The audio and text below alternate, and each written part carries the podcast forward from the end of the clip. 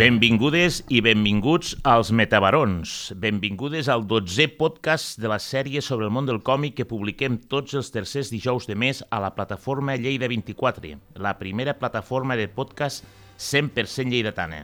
Som aquí per parlar de còmics, de novel·la gràfica, d'autors i autores, de la penya que s'hi dedica i de la que n'és aficionada, de tots, dels grans i dels petits, dels coneguts i dels no coneguts, d'autors locals, nacionals i també internacionals, d'heroïnes quotidianes, de dones i homes corrents, però també de superherois, de mons minúsculs i d'altres infinits, perquè això és el còmic, infinit.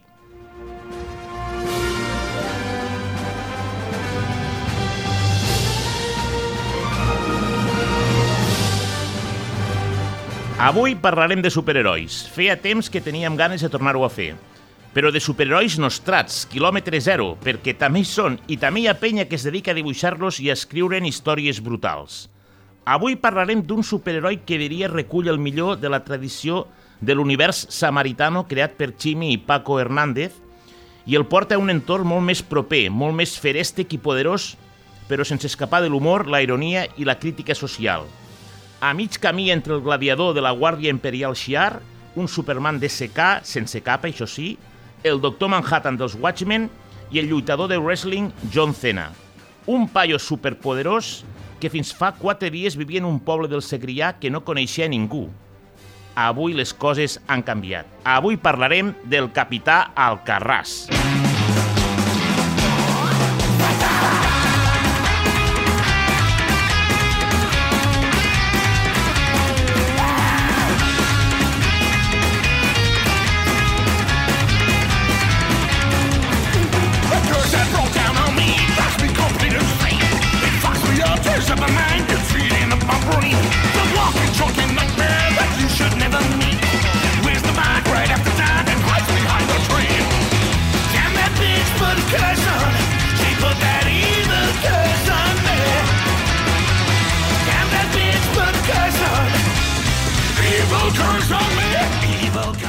Curset, maleït, del disc Born and Rise de l'any 2010 dels alemans Matzin, banda icona on hi hagi del psicobilly europeu. Al seu capdavant, el frontman més bèstia i brutal del Psycho que mai ha trepitjat un escenari amb permís de l'Sparky dels Demented.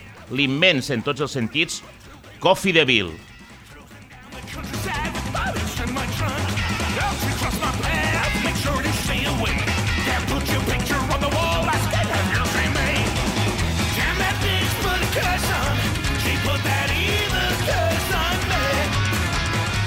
I per parlar del capital Carràs tenim avui als estudis d'UAU el seu autor, Joan Saló, nascut i criat al Carràs, dibuixant de còmics, 23 anys. Ha estudiat arts i disseny digital i mostra un interès malsà pels còmics de superherois que ha canalitzat en crear el millor superheroi de tot el Segrià. Benvingut, Joan. Gràcies per invitar-me, a vosaltres. Gràcies a tu per estar aquí. Primer que res, com neix el Capital Carràs?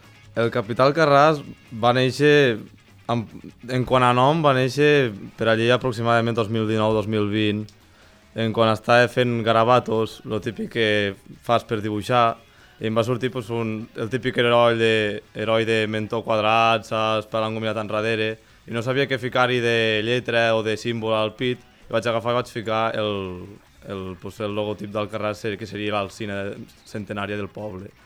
I el vaig ficar allí i vaig pensar el dibuix i ni, a ningú li va importar, se van dur zero likes i tal, però me va fer gràcia i vaig ficar Capital Carràs, no? En plan, m'ha agradat el nom, m'ha agradat la idea, i vaig dir, home, doncs això podria fer alguna més. I vaig agafar i en això vaig fer una història de dos vinyetes que eren molt discontinu, eh? Ai, de dos vinyetes, de dos pàgines, i vaig fer com... Era molt discontinu, tenia... Era sol les dues vinyetes aquestes tenia, res més. I ho vaig fer, i ho vaig penjar, i aquest per alguna raó a la gent li va fer més gràcia, saps? Vaig fer com una portada falsa del número 1 del Capital Carràs, i la gent va fer gràcia, i va ser com, uau, has de continuar, has de continuar, i pues, va ser el típic que és, bueno, ja que a la gent li ha agradat, pues, seguiré ficant-hi, saps? Totes les idees que tinc, i, pues, ho puc canalitzar cap al Capital Carràs, perquè tenia idees per a còmics, però clar, no, no hi havia un personatge com a tal lligat amb elles, i vaig intentar com una mica transformar-ho en això, en històries del Capital Carràs. Molt bé. El Capital Carràs no sé si el coneixeu, suposo que molta gent sí, o, o bastanta gent sí, alguns no. Si no el coneixeu, el podeu trobar a webtons.com o si no, si entreu a l'enllaç de, de Twitter del nostre convidat, que és arroba saló barra baixa saló, mm. trobareu també un enllaç al linker i allí veureu també les, les, les, els dibuixos, els còmics que ha fet el Capital Carràs. Bàsicament, un paio amb vestit arrapat vermell i lila, sense capa, ja ho hem dit, una cresta, una mena de cresta punt perfilada, mm. va cara descoberta, sense màscara, i amb la A, tipus Avenger, però és la A d'Alcarràs. Sí. Eh, ja dic, eh, un personatge molt, molt curiós, molt poderós, i amb aquesta barreja entre eh, heroi universal i personatge de poble amb tots els vincles que això comporta. Tu com, com el defineixes, el personatge? A mi m'agradaria pensar que la gràcia dels superherois en general és que da igual on fiques un superheroi que serà un superheroi. I és una mica això, com, el, com seria com prototípic, algo com podria ser el Superman o algun d'aquestos pues, típic de capa, capa voladora, tal i qual, no? I és això, i a partir d'aquí pues, adaptar-lo com seria el superheroi típic Superman si s'hagués quedat al seu poble. En, en vez de Superman que és de Kansas, també és d'un pueblutxo com seria pues, Alcarràs, pues, en vez d'haver-se anat a la gran ciutat s'hagués quedat, no? Com seria com funcionaria, saps que, que, quins problemes se trobaria i pues, una mica el que acabo trobant de, de filosofia és que és això, da igual on fiques un superheroi que li passaran coses de superheroi, saps? Per molt que sigui un poble, pues, acaba trobant-se alguna amb qui lluitar o algun problema que resoldre, ja sigui nectarines mutants o boixos controladors d'aranyes... Després parlarem de, la, de les nectarines mutants, que és, és brutal. Però T'has inspirat en altres personatges de còmic per crear-lo? Sí, en plan, lo de la cresta em ve bastant, més que res per aspecte, no per tant com a personatge, amb el Omak del Jack Kirby, el One Man Army Cops, crec Exacte, que es diu, brutal. que també porta la cresta, i crec que és una imatge molt xocant, perquè normalment quan pensem en superherois pensem en el pèl repentinat, elegant, o en el cas de que sigui un superheroi ja més dolentots, més tal, doncs amb la melena llarga, eh? però crec que la cresta com que deixa bastant oberta a la interpretació, perquè sí que és elegant i tal, però té com la connotació punk, té la connotació de una Clar. mica més macabrilla, saps? I m'agrada que és això, que està entremig, saps? I que pots tirar bastant pels dos cantons de... No és un superheroi perfectament bo, blanc i negre, però tampoc el que sigui, saps? Els 90, Edat Oscura, Watchmen i així. Exacte. Jo, jo vaig pensar amb el gladiador de, de, de la Guàrdia Imperial També... Ciar, però no hi havia pensat amb, amb el personatge de l'Omac, de També Jack Kirby, conscient... que és un dels còmics que m'agrada moltíssim, mm. i és veritat que té aquest punt entre, com dius, no? entre macarrilla, però alhora una cosa elegant i poderosa, sí, no? pensar això, perquè amb el traje més clàssic i tal, veus, pues, l'horror clàssic, però la, la cresta com a que crec que li dona aquest toc, saps, icònic, únic, perquè no hi ha massa personatges que tinguin la cresta aquesta així. Bé, que abans ho comentàvem per xarxes que t'agrada molt la lluita lliure americana. Sí. També forma part una mica del personatge o no? O... Diré que sí, sobretot ara que estic escrivint, estic dibu escrivint i dibuixant una, una batalla important, que encara no ha sortit, estic bastant agafant-ho com a referència, eh? i crec que té molta similitud el món dels còmics de superherois amb el de la lluita lliure, en quant al prototip de personatges, saps, lluita el bé i el mal, després personatges més antiherois, és com algo que es poden trobar els dos mons i que moltes vegades també se com acaben tocant perquè vull dir, no sé, pallos hipermusculats amb poca roba lluitant. Sí, això és... Clar, ho trobes en pocs llocs i són dos llocs on se troben i com que cohabiten també bastant, crec jo. I a més que té aquest punt una mica de faràndula, això de la, de la lluita lliure americana, no? Ha aquesta, aquesta significació... Mm, personatges més grans que la vida mateixa. Larger than life en anglès, no sé com se diria en català, però sí, això, personatges com... que són més. Tu ets molt fan del John Cena, no? Home, sí, és... Home, això ja ve de crio, saps? Ara ja, pues, com soc ja més gran, no, però ves, per Twitter sí que m'agrada expressar-ho perquè, pues, el típic que en 12 anys, el que t'agrada en 12 anys, pues, se t'he quedat marcat a la retina, ja no te n'oblides. tens tota la raó amb això. Escolta, i, i quin és l'origen? Ara, a nivell de còmic t'has plantejat allò, el Capital Carràs ve de... Sí. Va néixer en un planeta, va aparèixer el Carràs... Sincerament, quan el vaig començar a fer, no hi havia un origen definit, perquè, en plan, a veure, no porta màscara, per la qual hi ha entitat secreta com a tal. No, no en té massa. Podria ser com el Superman que porta gafes i tal, però no. El que puc dir de moment és que no té una identitat secreta com a tal. El Capital Carràs és 24 hores ell mateix. I sí que tinc com l'origen secreto ficat i planificat una mica, però el vull explicar ben explicat posteriorment, saps? Val, de moment o sigui... me volia centrar més en agafar soltura a l'hora de dibuixar i d'explicar històries, perquè com que com el primer còmic de, que lluita contra la nectarina atlètica, la nectarina mutant aquesta, va ser com les primeres 12 pàgines que vaig fer de còmics seguits, fins llavors havia fet coses molt curtes, 7 com a molt, i pues, volia agafar i fer-ho algo on pugui agafar soltura, saps? No volia explicar la gran història del Capital Carràs a la primera, saps? Perquè dic, si me surt malament ja està sacat allí. Ah, molt bé. És a dir, perquè és, és interessant, perquè una, jo tenia ganes de preguntar-te si hi havia un origen, si l'explicaries. Dicen que primer estàs treballant el personatge sense entrar Sí. massa en detalls i arribarà un dia, esperem, La gran història, sí. que explicaràs la història del Capital Carràs. Sí. Que sàpigues que això, ho est... eh, bueno, jo ja ho estic esperant, però entenc que clar, és, és, és molt complicat, perquè Llarg tu com termini. treballes? Treballes en digital? En Treballes... digital, en digital. O sigui, el meu procés és una mica com, no sé si... si bueno, suposo que ho saps, lo de la, la Casa de les Idees de Marvel, que primer és l'escriptor li diu al dibuixant vale, vull que faci d'això. Després el, el, el dibuixant agafa i fa com el seu propi guió i una mica tal i qual, i després ve l'escriptor i diu, fica els diàlegs per sobre. Pues faig una mica això, però sol un equip d'una persona, és que em faig el plantejament Ets de... com Mac, tio, l'equip d'un solo hombre. Sí, més o menys. Vull dir, soc escritor i dibuixant per separat però junt. No sé com explicar-ho ben bé, però és això. Em faig com la planificació de pues, les coses que han de passar, no? Els, els quatre punts importants que ha de tindre la història, les quatre escenes que veig jo al meu cap, saps? Les, les imatges potents que veig jo que hauria de tindre, que hauria de poder adaptar. I m'ho apunto, saps? M'ho fico tal i qual i dic, vale, i a partir d'aquí començo a desgranar i dic, vale, primera pàgina. I faig pues, una mica gravato a mà amb qualsevol paper, foli que tinc allí, que pues, ara se me acumulant, la veritat. I a partir d'aquí agafo i pues, intento després fer esbós digital i a partir d'aquí vaig treballant quasi tot en digital. Alguna vegada un dibuix que vulgui que sigui més més pur, més grotesc, més, jo que sé, un cop de puny que salpico més o el que sigui, pues sí que he intentat treballar en, en, en, ma, en manual, en plan no digital, perquè trobo que hi dona com un punt més, un punt més de textura, saps? Bueno, eh, una cosa que m'ha agradat molt de les, alguns dels dibuixos que he vist el Capital Carràs, els, els cops de puny, els impactes brutals, ja sigui contra un personatge que després parlarem, el Capital Farràs o la, la nectarina mutant, mm. és que realment és, eh, el, el, concepte aquest del moviment, de l'impacte directe, està, està molt treballat. Sí, bueno, aquí sempre torna una mica al, a l'acció del Jack Kirby, perquè és bastant la meva inspiració de, de com a dibuixant. Cara, perquè, quina, quina inspiració més, Bueno, absolut, més absoluta, eh? clar, És- agafar i anar-te'n al principi i agafar referent a l'únic referent que pot haver-hi, saps? Vull dir, No hi havia, sí, sí. no hi havia res més, en plan, ell va inventar el llenguatge de les M'inspiro en superherois. Sí, sí, és això. és com agafar i dir, bueno, pues anem al dalt de tot, no?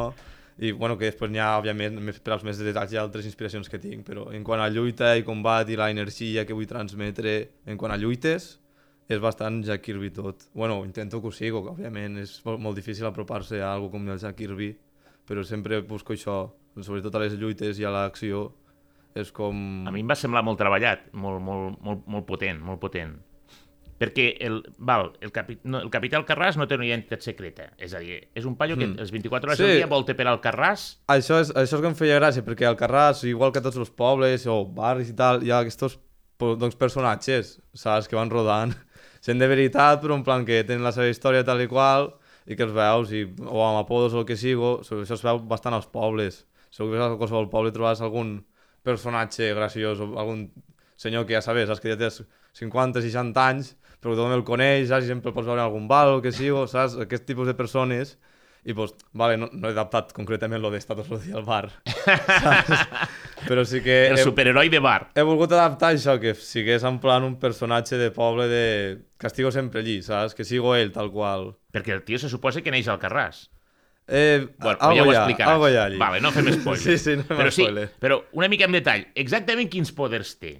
Vole, entenc que té una Vole, força brutal. Força brutal i també el que li he volgut donar és bastant recuperació física de tal, perquè el que m'agrada és que el rebenten una mica. En Clar, plan, no, això, això passi. Això m'agafa inspiració del còmic d'Invencible, que van fer la sèrie fa poc, Sí. que és, doncs, bàsicament, Invencible quasi es conya el títol, perquè a, a cada lluita el rebenten fins a deixar-lo sec. Però es recupere. Però recupere, saps? I per això volia fer-lo que tingués com a certa... O sigui, és un poder, seria com una mena de l'obezno, no? sí, Per una mica d'això té a dintre, perquè, clar, si no, estaria a l'hospital cada dos per tres. Bueno, de fet, és veritat, li foten moltes pallisses, però el tio està allí, i al Sí. final se'n se'n surt.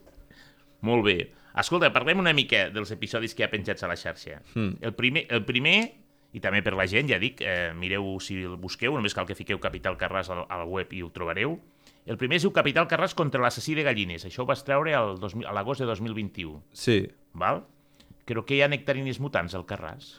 No ben bé, però sí que hi ha la nectarina atlètica, que se fa referència de broma al, al còmic, que la nectarina atlètica és la mascota de la, de la cursa benèfica que es fa cada any al Carràs.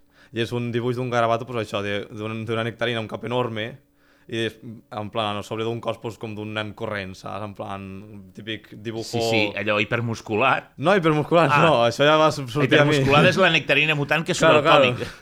Vull dir, i vaig agafar i vaig dir, clar, perquè quan m'estava fent-ho i tal, la gent em preguntava, ai, vale, qui faràs que sigui el dolent, no? La gent sempre esperava, eh, saps, que fos algun personatge del Carràs, alguna persona, saps, o algun tal i qual, i dic, home, no m'agradaria la primera història ja agafar i cagar-me en algú, saps? Vull dir, I vaig pensar, seria graciós de fer agafar i fer la, la nectarina atlètica, perquè és una figura que coneix tot el món, però com que no hi tens massa pensat, i quan apareix, crec que molts ho van tindre, que fins que no va sortir la referència escrita de ah, això sí que és una nectarina atlètica, i després van dir ah, vale, ah, això és el que ha agafat com a referència. Clar, però, però molt més que atlètica. Si, si la... Sí, sí, ui, està... Imagineu-vos una mena de pseudo-Hulk, però amb Sí. cap de nectarina, contra això lluita el Capital Carràs. Abans ho parlàvem amb el Joan i les escenes de lluita amb la nectarina eh, són molt bones, i el, els, els impactes que rep el capità i, i, i també dona. I ha dit, eh, hi ha una seqüència final bueno, és que clar, és difícil no fer spoiler, però bueno, mireu una seqüència en la qual el capità agafa la nectarina a la porta de l'espai exterior i així és una manera d'acabar el combat mm. que em va semblar absolutament una preciositat, sí. tio. Normalment, el típic d'artistes és que quan acabes una feina no estàs massa orgullós. En plan, el típic que ho mires i dius, ai, això ho hagués pogut fer així, o aquí m'ha faltat això... Però a, a, després amb el temps de tornar-me a mirar els còmics sí que hi ha com petits moments i tal que dius, oh, això encara a dia d'avui m'aguanta, saps? I, I aquesta seqüència de la nectarina, l'espai i tal, és algo que a dia d'avui encara m'aguanta i que estic bastant I orgullós. tant, i tant, i tant. És una passada. Mireu-se-la, mireu-se-la. I s'acaba eh, amb una cosa molt curiosa, eh, que sembla com, com un vell amic que busca venjança, que vol Sí. desibrar el poble del capità amb la seva malèfica associació de veïns. Això i es queda així, vull dir, no sé. Això an anava a ser la segona història, eh? i ara la segona història anava a ser la gran història. I a mesura que la vaig fer, i vaig fer com dues o tres pàgines, va ser com, em vaig sentir molt ofegat, a lo, ui, ui, M'estic passant. Sí, clar, no, no sé, perquè tornava enrere i vale, no, això ho he d'arreglar, és que tal... I la primera pàgina que tinc feta de- d'això, en plan, encara tinc guardada i encara la reaprofitaré perquè la primera pàgina està molt bé. Però les altres com... Encara no, no estava preparat i em vaig anar fent... Vaig agafar i vaig dir, bueno, doncs me la, me la guardo aquesta i faig una història més, més curta, eh? Entremig, que és la segona història que ha penjada, eh? Segona. que és contra el pagès aràcnid. Però després d'aquesta encara no em veia tal i dic, bueno, doncs saps què? Em va vindre la idea de, de l'Alfarràs, el capital Farràs, bueno, Al- Alfarràs se diu, vull dir, no, no Sí. volia fer exactament capital Farràs tal i qual, No. perquè una cosa que es fa molt amb el multiverso és agafar i fer-ho molt simple, lo capital Carràs bo, capital Carràs, el Carràs dolent, i m'agradaria que fos més en plan un univers diferent, pues, una personalitat diferent, algo diferent, Algo saps? diferent, ja passa això. Però aquesta primera, perquè ara Sí, sí, anirem a parlar de les altres, això, s'acaba amb aquest personatge que entenc que no s'ha acabat de Sí, desenvolupar, serà per la gran que història. parla de- d'una malèfica associació de veïns i de Sí, part sí. d'una història. Vull dir, queda així com una mica a l'aire. el- És la gran història que, bueno, si d'aquí uns anys me torneu a invitar segur que podrem parlar més detall. Bueno, és que jo el que tinc ganes és que això es Claro, desenvolupi claro. per poder-ne parlar. tu i tothom Ja, que ja.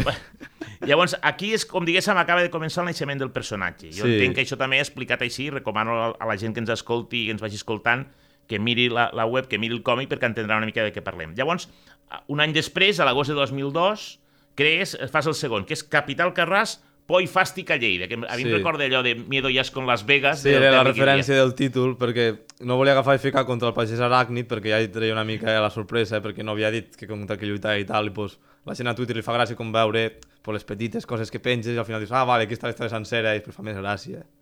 I pues sí, vaig, vaig decidir fer contra el pagès aràcnid, perquè crec que una història curta era més el xiste de, de en plan, el pagès aràcnid, a veure, si es veu amb una mica d'ulls, eh, hi ha una figura aquí Lleida, eh, popular, que va vestida amb un sombrero de pagès i una màscara de Spiderman, al qual vaig agafar de referència, i vaig Ah, sí? pensar... Tens la referència. Sí, no sé si saps de qui estic parlant. vull I dir, sí, estem parlant del senyor Postut, Sí, clar. el Posturet, saps? El primer programa el vaig fer amb ell, aquí, parlant de còmics. Doncs mires, perquè és molt fan dels còmics de Marvel i tal. pues no sé, crec que no n'és conscient de que he fet esta paròdia d'amb ell i tal. Però bueno, la Doncs si cosa... s'escolte, ara en serà conscient. Sí, no sé si és algo molt dolent, però bueno. No, està fet està amb amor, eh? Està fet amb amor. Està super... Clar que sí, i el sentit de l'humor, anda que Saps? no en I té. era com el controlar les... És que és la broma molt, molt tonta, però bueno, saps? Ja veus que les idees venen d'aquí. És que era això, el controlar les reds, pues, reds socials, ja que és el postureig Lleida és el rei de les reds socials de Lleida, vaig pensar reds, aranya, i pues mira, m'ha sortit com un Spiderman pagès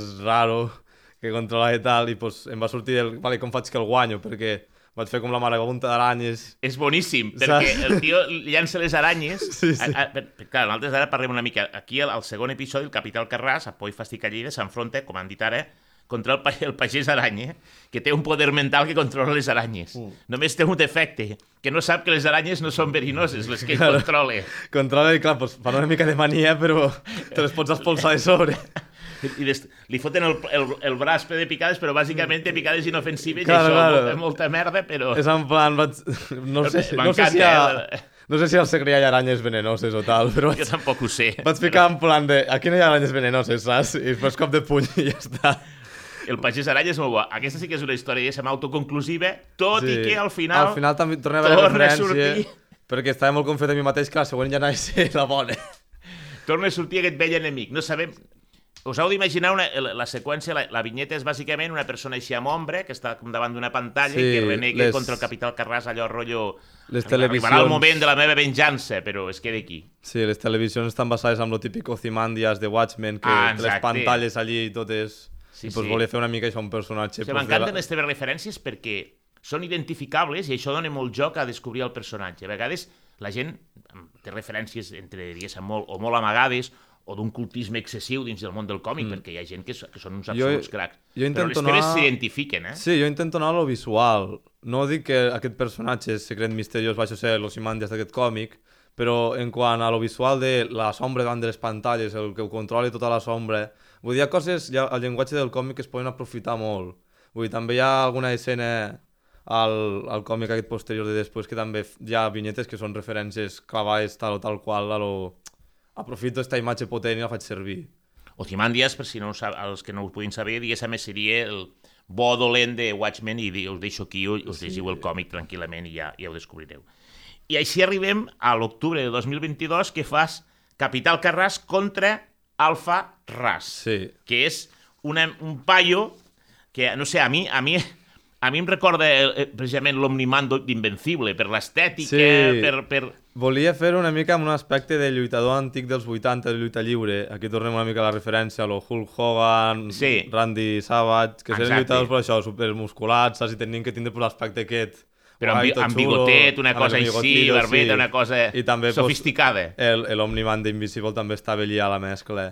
Volia fer-lo algú que el veiessis en comparació i diguis, vale, aquest destrossa el Capital Carràs, perquè el Capital Carràs està fort i musculat, però vull dir, en tota la imatge que surten junts, el, volia, sempre que puc aprofito per fer-lo com més gros, a l'Alfarràs, fer-lo més musculat, més gros, més tal, per, perquè fos com un contrincat que dius, hòstia, saps? Aquest fa, fa por. Aquest fa por. Aquí, aquí s'ha d'explicar molt bé, perquè el capità Alfa, ai, perdó, Alfa Ras, lo de capi... Alfa Ras ve d'una realitat paral·lela concretament és la F. És a Sí. dir, una, diguéssim que t'inventes una sèrie d'universos alternatius, cada Sí. un amb la, de la A, la B, la C... El multiverso del Capital Carràs està tot interconnectat i el punt d'interconnexió és l'aeroport d'Alguaire. L'aeroport del Guaire. Boníssim, eh? I vaig fer... Diu, per fi sabem que serveix per alguna cosa. Claro, vaig aprofitar això en plan... Perquè allà diu, vale, vols lluitar en joc però que sigui en un lloc on no hi ha això ningú. I la següent imatge és l'aeroport d'Aiguaire que està buit. I faig això, que el sigo com el centre multiversal i que cada univers pues, sigo això. Intento agafar l'aproximament de que el, el Carràs és com, com dir, és tot l'univers, saps? Sí que el segon passe a Lleida, al carrer Major, però vull dir, és com dir-te-ho. El Carràs és el centre de l'univers, saps? D'igual manera com quan passen els còmics de Marvel que Nova York és el centre del seu univers i tot passa a Nova York, pues una mica el mateix approach. I pues això, per això mateix faig com que cada univers és en plan el Ferràs, el Carràs, bueno, podria ser Almenar, però vull dir, seria com... Tots van canviant la lletra, saps? I seria això. Això vol dir que existeix un Alzarràs en aquest univers Sí. i se suposa que el, el, el, el alfa, o sigui, el Alfa Alfarràs vol conquerir tots, Tots els, els universos, universos. de la A a la Z. És una Sí. mica el que... El seu plan. Vull dir, és algo que abans era... Això s'explica allí, en... com hi ha com unes targetes al còmic vaig veure que és com una targeta de béisbol o típic de cromos. Sí, sí, a mi em va ser... Bueno, la típica targeta també de superherois Sí, que trobes a les, a les guies. Els, dels X-Men. Una targeta amb, amb els, Sí, sí. Els, el nom, el poder, els orígens i tal. Molt bo, molt bo. Però això, era el, el, el Ferraz seria pues, com el Capital Carràs, però a la dimensió, el qual pues, va veure pues, com que estava mal, mal despreciat, saps? Vull dir que no se li apreciava tal i qual, i va agafar i pues, va dir, home, i va pues, bàsicament cremar tot el seu món, i va seguir anar fent, anar fent, anar fent, fins que ha arribat al nostre, pues, seguint ordre abecedari, fins a la K, perquè també, clar, aquí ap- apuntant un Capital Carràs amb K, no amb C, Clar. perquè ho vaig decidir fer així per... No sé, per una mica fer-ho com meu, saps? Clar. Perquè ara tothom sap que el Carràs, quan fiques la K, és del És el Capital capital. Carràs. Bueno, i té, té un aquest aspecte més punky, més sí, salvatge i tal. és més, saps? Còmic independent? S'ha de fer aquestes cosetes, crec jo, per a, per a traure mirades. Però aquí no té res que veure aquest rotllo que sempre hi ha hagut aquesta confusió de noms, que sóc d'Alcarràs i sóc d'Alfarràs i el rotllo Tot, rivalitat la idea va vindre d'un dia que una amiga meva, que és d'Alfarràs, i, i, i vivia al Carràs. I, ara es, es confondrem aquí al Carràs Alfarràs. Bueno, eh, i se'm va tornar a viure al Farràs i em va dir un dia, vols vindre al Farràs, tal i qual, i t'ensenyo el meu poble? I vaig dir, doncs pues vale, i estàvem per allí i fa, oh, tal i qual, i pues va sortir això la broma de el capital Farràs, tal i qual, i al moment no li vaig dir res, però se'm va quedar al cap i dic, home, pues, se podria aprofitar, no? Perquè al fi al cap, què és això de que sigui el mateix, el mateix nom però amb una F, saps? I pues, no sé... I d'aquí tots aquests universos paral·lels que només, Claro. només varia una F. Perquè també tenim aquí a Lleida la sort de que hi ha molt almenar, Sí. el tal, i pues, crec que és algo com divertit. Val. En, aquest, en aquest primer, en aquesta primera part del Capital Carràs contra Alfarràs, diguéssim, es prepare per un combat definitiu, perquè ho sapigueu, pues, el, el, cap, el Alfarràs eh, eh, li diu al Capital Carràs que es prepari per lluitar en una setmana pel, pel, pel control, pel, diguéssim, una, li donen un marge d'una setmana perquè s'entreni i es prepari per la lluita definitiu pel control de l'univers Sí. al Carràs. I això vol dir que el, ara, al març d'aquest 2022, el Joan fa la segona part, la segona part del Capital Carràs contra Alfarràs. K versus F. Exacte. Sí. I aquí, diguéssim, comença el combat. El, el còmic ja és el combat. Aquí coneixem altres personatges, un que sí. m'agrada molt, com el supercientífic Curro Dolcet. Aquí el Capital Carràs demana ajuda per durant una setmana que és un paio que se suposa que es va acabar convertint en un ninot. Era un, era un humà i va acabar convertint-se en un ninot. perquè em, va, necessitava algú perquè no volia fer com que el capital Carràs anés a la lluita buscant victòria física, perquè he fet a l'Alfarràs per això molt més gros, molt més gran, i volia que busqués ajuda, però no volia que busqués una solució científica ell sol, perquè tampoc el volia fer com un supercientífic, i vaig dir, necessito ajuda d'algú. Vaig dir, puc, puc agafar i fer servir la figura del supercientífic, lo típic que hi ha als còmics. I em va vindre la inspiració d'una nit, això lo típic que estàs a punt d'abans de dormir, i dic, hòstia, per què no faig un ninot? Saps? En plan... Perquè vaig pensar que seria, pues, més... faria més vistón el personatge, saps? Al final cap és còmics, vull dir, pots fer el que vulguis. I ja veus que la gent no ho aprofita massa, saps? I totes les persones en roba normal, parlant de coses normals, i crec que és divertit, saps? Que, perquè sí, sigo... Però Curro. Dolcet es converteix en ninot, és, és com una mena de, de, de maledicció o té... Sí, en plan, la seva història és que el típic nen superdotat, que se creix i se converteix en supercientífic, com podrien ser el Reed Richards o tal, i està, pues, al 1900 no sé quan, lluitant contra els bruixes de Llers, Exacte. que les bruixes de Llers és una referència en un... crec que és un poemari, no ho sé, ho vaig buscar, sincerament no ho he llegit, però les bruixes de Llers és pues, una referència i va estar lluitant al poble de Llers amb aquestes bruixes i les derrota i tal i qual i salva el campanar i després pues, elles per vengar-se el converteixen en un ninot. I al còmic pues, hi ha això, la línia molt graciosa, que en plan, el van convertir a la cosa que més odiava. Que era un ninot. Un ninot. Això, a- sí. això el Joan ho explica el còmic. Aquí el, el, el, Curro Dolcet lluita contra les bruixes amb una mena d'exoesquelet sí. I tal, i les guanya, però el, el converteixen en un ninot al qual el capital Carràs va demanar ajut. Mm. Però el Curro Dolcet també té un mena de benefactor que, que es diu Jaume B. Volgut, que vaig entendre que això era una referència al, al, al James K. Vonnegut del Matadero 5 o, o no. No, era, era, Jaume, era de, de Jaume ben volgut, però crec que no ha quedat massa clar. En plan, Jaume ben volgut, Jaume ben volgut, perquè en plan volia fer el típic... Aquest, aquest personatge el reaprofitaré per a posteriorment. Un misteriós que no se li veu la cara i no tal. se li veu.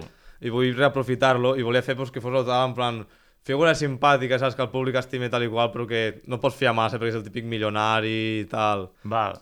I Jo com vull que havia dir- vist que, que, havies, que comentaves una de les grans novel·les de la ciència-ficció universal, que és Matadero 5 del Kurt Vonnegut, i vaig Sí. pensar, sembla, pel nom em va semblar James Pues no, la veritat. Jaume Ara B. ho dius- Volgut, i vaig veure James K. Vonnegut, vaig pensar... Eh, mira, pues, sincerament no, però ara que ho dius, és que és bastanta casualitat. Sí, sí, em va semblar que tenia aquesta, aquesta sonoritat.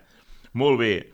Llavors, eh, aquí, el còmic aquest s'acaba que comença la lluita, eh, Mm. la típica mega explosió de dos, de dos éssers superpoderosos, Sí. i ja està. Molt, molt content també amb l'última pàgina, que és res Brutal. de diàleg, ni se diuen res, diuen a la merda, ja ha passat els do, les, la setmana, i ja s'hi fiquen. No hi ha preàmbul i, pues- i comencen a repartir i s'acaba Sí, just. De moment, eh, Alfa Ras li està fotent una bona tunda a, al Capital Carràs Sí. i s'acaba així.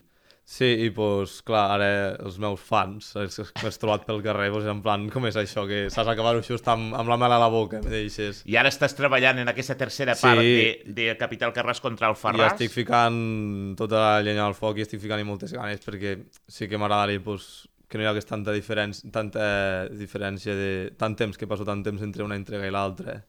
Que al final cap sóc humà, saps? I pues, tampoc guanyo massa d'això, vull no, No, clar. no, no trac res, vull dir, de moment ho estic fent per, per fer-ho, fins que tingui suficient com per fer una versió impresa, pues, clar, Bueno, ho faig per fer. Seria espectacular. O sigui, clar, fixeu-vos que hem comentat els quatre, els quatre còmics que ha, publica, que ha diguéssim, penjat fins ara el Joan, des del, un, seria un el 2021, el 2022, el 2022 i el 2023. Mm. Realment, es noti que fas altres coses i és, i és una Clar, més a clar. més. Però aquesta segona part, disculpa, si sortirà el 2023? Sí, Tenim en plan, el m'estic forçant a mi mateix que sí, perquè al setembre començo a fer un màster, però el qual m'agradaria pues, abans del màster tindre, si no, un llestit el més a prop del llestit possible, perquè, Bueno, claro, perquè vo- volem saber què passa. A, Claro, claro. A, a, al Ferraz, ja, amb la cara que fot, és que no ens cau bé. No ens cau bé. no. No siguis d'aquells que es carreguen el personatge de seguida, perquè és que no, No, no ens no, cau bé, no, amb no, aquell bigotet serà- i aquella pinta de super... serà aprofitat i també serà molt lluita de superheroi de lo típic a mig, a mig, a mig combat de discutir les seves opinions filosòfiques, saps? Ah, vull, vull treure una mica d'aquí de xitxa, saps? De pensament de... Oh, i tal, saps? Molt bé, molt bé. Escolta, i anem, anem acabant. Eh, les referències dels personatges estan inspirats en gent del poble, altres personatges que van sortint. La... El curro dolcet, aquest de l'associació de veïns i tal. Sí, amb lo de l'associació de veïns està inspirat en diferents... Més que en personatges del meu poble, més, en concret, més un arquetip de persones que hi ha al Carràs i segurament altres pobles, que no sé ben bé com dir-ho, però que és això, una figura pública que pues, podria segurament ser una mica més... Bueno, no sé com explicar-ho concretament, però això, que no és tan bo com aparente, saps? Una figura pública, o sigui, algú Sí. del poble que no Sí. és tan bo com aparent. Claro, saps, a simple vista, tal, i vull dir, molta gent... Té és- alguna que amagar. Molta gent, és, eh, quan vaig ficar la figura aquesta al final, doncs clar, és el típic per associació, diuen, ah, és l'alcalde aquest, o tal, i en plan... No ben bé, és que això no és una persona en concret, és més com un arquetip de persones que t'acabes trobant, i més a la, a la vida en general també, no sol al Carràs, de, de gent, doncs això, que molt bé, molt simpàtica, molt de donar mans, de donar petons a, a infants, però bueno, saps, que tenen el seu transform dolent. Molt bé. I després, doncs, també hi ha el personatge de la, de la Pepita, que surt a Ah, la sí? primera història. Me, i a... me l'he avisat, la Pepita surt a la primera Sí. història al, al, a- al Capital Carràs contra la Cecília Gallines, és veritat, és veritat, i després surt a la segona. Sí, i amb, ah, això, per exemple, el nom de Pepita està, és el nom de ma padrina, que el vaig ficar pues, amb honor amb ella, i està una mica pues, inspirat en, en els meus tres padrins que tinc, pues, en plan, les actituds que tenen i tal, una mica. No, no he pogut explorar-ho massa perquè, clar, té poques aparicions perquè no és el protagonista. És, és el típic personatge que utilitza algú tan poderós com Superman o el Capital Carràs perquè li tregui el gat de dalt de l'arbre, que és un clàssic de... Sí, és que literalment comença així. de... sí, sí, tal qual, així I comença. pues, l'he volgut tornar a reaprofitar per això, perquè crec que està bé tindre com una persona de connexió, saps, amb l'Alcarràs de veritat. I doncs d'aquí ve, saps, l'utilitzar pues, com seria que és el Jimmy Olsen del Superman o l'Alfred del Batman. Tindrà algo així. Tindrem la Pepi. la Pepita, sí. La Pepita. Molt bé. Eh, repetim, Capital Carràs, mireu-se'l perquè disfrutareu moltíssim. De fet, s'us farà molt curt i per curt, és el que passa sempre. Una feinada Sí. de Déu i al final... És la desgràcia dels còmics. Val. Llavors, hi ha alguna, algun projecte de que això acabi esdevenint Sí. paper? Sí, sí, tècnicament, o sigui, ha de ser bastant 90-100% segur que sí que acabarà sortint físicament amb bronca l'editorial on Home, l'editorial de Ximi i tal. El Ximi d'aquí de Lleida, per si algú no ho sap i ho vol buscar també, la feina de bronca és meravellós tot el que Ha, fan. ha vingut aquí amb nosaltres i hem estat parlant amb ells i tal, i, i el Ximi és un supercrac. Pues això, vull dir, Ah, doncs és quina des de la, prim, des la de vida està primera- connectada, ho veus, no? Mm, des de la primera història ja em vaig ficar en contacte amb ell i em va dir, ei, si vols parlar de publicar-ho i tal, i sí, ara estem esperant a, acabar aquesta del Capital Carràs actual que estic fent, l'última part, i després tinc alguna cosa petiteta que és més, vull fer-ho en plan, res, sis pàgines, però que ho tinc pensat fer per ficar-ho a la versió física, o per, ja que la gent ho compra, doncs tindré com un petit extra de regal. Genial, ho estic esperant, ho estic esperant en candeletes, eh? Tu i jo seguirem en contacte perquè, Sí, sí. hòstia, perquè a més jo sóc un clàssic i m'agrada el còmic, però m'agrada el còmic en paper, saps? Tenir-lo i... No, a mi també, jo crec que és una, és molt, una experiència molt millor en, en paper i tal. Mira que, vull dir, m'he llegit molt també en digital, No, però no, crec també. que el paper... És Ah, jo també ho és- prefereixo. És una mica l'essència. Doncs, Sí. doncs eh, diria que és un, és un tros de notícia, el Capital Carràs sortirà en paper, el Joan ens garanteix que això passarà, i a més ho farà amb una de les editorials d'aquesta ciutat independents que més treballa el tema del còmic independent i d'autor, que és Bronca, el Ximi també va estar en aquest programa, em sembla absolutament fantàstic. Uh, tu i jo estarem en contacte, l'ho dit, perquè m'interessarà molt quan això ho treguis i a veure si ho podem presentar i fer, i fer alguna Per cosa... perfecte. Perfecte. Val, doncs acabem... A l'acabar sempre demano una mica als convidats, a la gent que sap de còmics, que em dongui alguna, em faci alguna recomanació, algun còmic especial que t'entusiasme, o algun autor de referència, més enllà de Jack Kirby, que ara ja, ja l'hem Clar, comentat.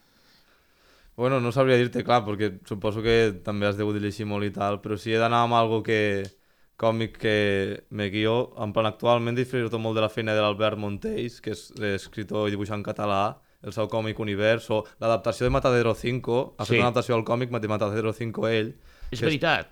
i pues, ho recomanaria moltíssim i que el- la seva feina vaig de descobrir per Private Eye, ai, per Private Eye, per Panel Syndicate, que és una pàgina web on pots descarregar-te els còmics al preu que tu vulguis i hi ha bastants artistes i, i escriptors importants treballant allí i li recomano qualsevol, també hi ha la novel·la del Marcos Martín, Private Eye, que està molt bé.